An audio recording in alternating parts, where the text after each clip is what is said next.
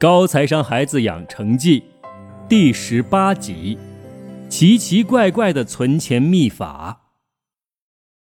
自从我在学校里分享了理财知识后，我身边常常围了好些同学，有人因此争取到了零花钱，有人开始跟着我储蓄，还有人希望安排他们的爸妈跟我妈妈去取经。这让我的虚荣心得到了极大的满足，我也因此更加关注起理财知识来。记账和制定预算很重要，但需要循序渐进，日积月累。为了更早实现我的发达目标，闲下来我都会在网上搜索有关理财的资料，居然被我发现了不少存钱秘法。我把各种方法都记在了小卡片上。反复琢磨，搞懂了，记熟了，跟小伙伴们一讲，哇，又收获了好多掌声。这一天，我也一样画葫芦，跟妈妈依次解说起来。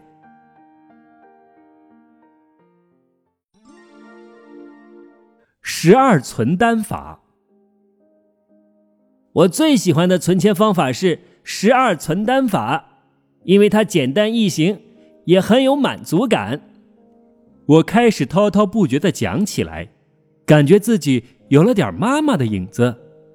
所谓十二存单法，就是每个月存一笔一年期的定期存款。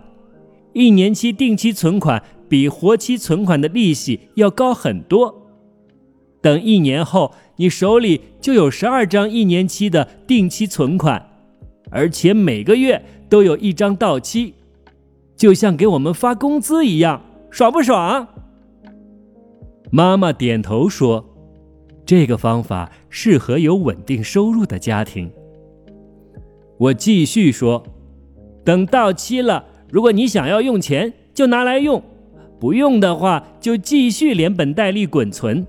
有多余的钱，就能和那笔钱放在一起，再来一年，钱生钱，利滚利，越滚越大。”几年下来，你就能攒下一笔不小的存款了，而且每月都有钱收，非常灵活。除了第一年，其他时候每个月都能取钱。虽然妈妈没有像小伙伴们那样露出惊讶和崇拜的表情，但是她的微笑和眼神还是给了我继续的力量。台阶储蓄法，第二种方法是。台阶储蓄法原理跟十二存单法类似，缺点是每年才有一次收入，不如十二存单法方便提取。好处是比十二存单法的利息更高。我继续介绍第二种方法。到底什么是台阶储蓄法呢？就是存五张存单，像台阶一样，一步一步往上走，分别是。一年定期、两年定期、三年定期、四年期和五年期。等到第二年，一年的定期到期了，你就把它连本带利转存成五年期的。到了第三年，两年定期的也到期了，也连本带利的转成五年期的。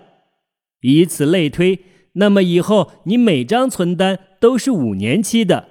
又可以在需要的时候拿出其中一笔，而不影响其他四笔的五年利息。五年期的定期利息最高了，不过我还是最喜欢十二存单法，月月收钱感觉更美好。妈妈说，五年定期的利息不错，这个方法挺好，适合对生活支出有控制、对未来生活比较乐观的家庭。毕竟。还是要把钱锁定那么久才有意义。金字塔储蓄法，台阶储蓄法是年份上一步一个台阶。我要介绍的第三种方法是金额上的一步一个台阶，名叫金字塔储蓄法。我接着我的演讲：如果你有一笔钱，但又不知道什么时候要用。也不知道用的时候需要多少，你可以把这笔钱切成从小到大的不同金额。比如说，你有十万块，就分成一万、两万、三万和四万，四笔都做一年定期。到第二年，如果需要用钱，就看哪一笔比较接近，就取出哪一笔，其他的就继续滚存，不受影响，不会一下子全部变成活期存款。妈妈点头，嗯，这种方法适合在一年内有可能要动用资金，却又不确定何时使用，一次使用多少的小额闲置资金。比活期储蓄好一些，临时提取时损失比较低。日增储蓄法，日增储蓄法据说在台湾很流行，但是我觉得操作起来太麻烦了。不过这种方法适合没有本金的，之前三种方法都需要至少已经有一笔钱了，或者有好几笔才行。日增储蓄法可以说是从零开始，具体是什么呢？听我慢慢道来。我卖弄着关子，哼哼，挺不错的吗？还能说得出每一种方法的优缺点，真棒！妈妈鼓励道：“所谓日增储蓄法，就是每天比前一天多存一元，天天存，存够三百六十五天。比如。”第一天一元，第二天两元，第三天三元，最后第三百六十五天就是三百六十五元，一年能够存下来六万六千七百九十五元呢，想不到吧？我说，妈妈摇头，嗯，刚开始还可以，到最后两个月，每天都要存三百多块，对于本来没有本金的人，一天收入多少？能存下多少？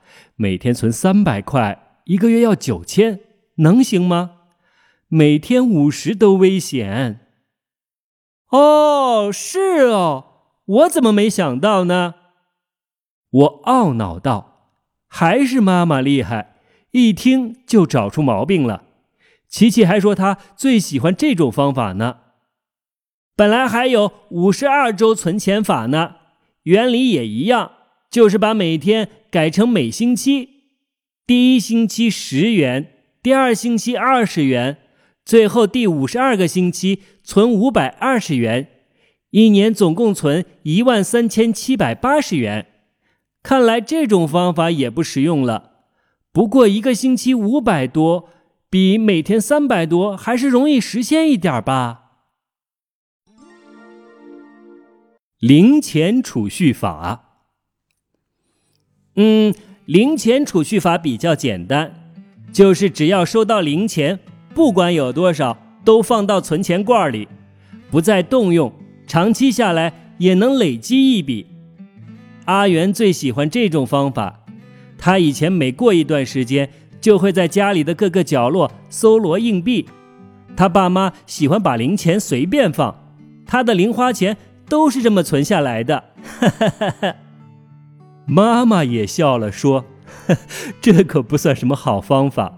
就像咱们之前说的，每一分钱都有各自的归属权，属于你的再多我们都不能动，属于爸妈的就算只有一毛钱，在爸妈没有同意前，其他人也不能动用。不过阿元这种做法，想来他爸妈也是知道和默许的。嗯，知道了。”就咱家规矩最多，我嘟嘴道：“这种方法也越来越不适用啦。”为什么？妈妈解释说：“现在电子支付越来越方便，大家都用支付宝、八达通或者信用卡支付了，比较少用到纸币，零钱就更少了。”哎呦，看来这个方法也不行了，我更加沮丧了。组合储蓄法，还有一种方法很复杂，到现在我也还不明白为什么要这么设计。这种方法叫组合储蓄法，前提是你得先有一大笔钱。我想这是我怎么也搞不明白的主要原因，因为我还没有一大笔钱。我讲了一个冷笑话，妈妈配合的笑了一下，才问：“哼，多少钱算是很大一笔啊？”不知道，反正我还没有。我耸耸肩，继续介绍：当你有了一大笔钱，你可以把这笔钱存成存本取息的存款，就是本金一直存在里面，每个月可以取利息。一个月后，第一笔利息出来了，取出的这笔利息，另外再开一个零存整取的储蓄账户，就是每个月存零钱，到期一次性支付本金和利息的方法。介绍的文章说，这样的话，不仅那一大笔本金获得了利息，它的利息也有利息。我不太明白，如果利息留在那笔大的本金里，到期续存。不是利息也能收取利息了吗？为什么要这么复杂啊？还记得我们讨论复利年计息次数时讲过，利息越早收到，越早开始滚利，复利的效用就越大吗？是的，最佳的计息频率是每个月计息一次。对呀，这个方法就是利用了这一点。如果放在本金里。要等一年或更长时间到期后才能获取利息，这时存本取息的方法就允许你每月计一次息。为什么要一大笔钱呢？因为一大笔钱的每一个利息才足够高，做这么复杂的操作才有意义。如果金额太小，就算了，别麻烦了。但是，除非几百万的大金额。普通人的一大笔钱也最多几十万，通常一个月的利息也不会很多，利息存一年期收不到多少，不如把每个月的利息集中起来，最后整一个大的。所以推荐零存整取的方法。零存整取计息按实际存的金额和实际的存期计算，一般为同期定期存款利率的百分之六十。高过活期利息，低过同期定期利息。当然，每个月利息如果足够多，也可以每月都存整存整取，这样就是十二存单法，每月存一张，第二年继续滚存了。哦，明白了，真不错呀！记得那么多存款的方法，还知道相互比较、分析优缺点。妈妈夸赞地摸摸我的头，我也觉得自己很厉害。正要摆出继续求表扬的姿态时，妈妈一头冷水泼了下来，浇得我从头湿到脚，心里拔凉拔凉的。只听妈妈说：“这些方法你了解一下就行了，不用太认真。目前这个阶段。”你也可以随便照着上面方法做着玩玩，等我教会了你投资，你的钱根本不会放在银行，银行的利息太低了。哦，好吧，看来我是白费功夫了，花那么多时间把它们搞懂，又能复述出来，我容易吗？我父母偷偷学。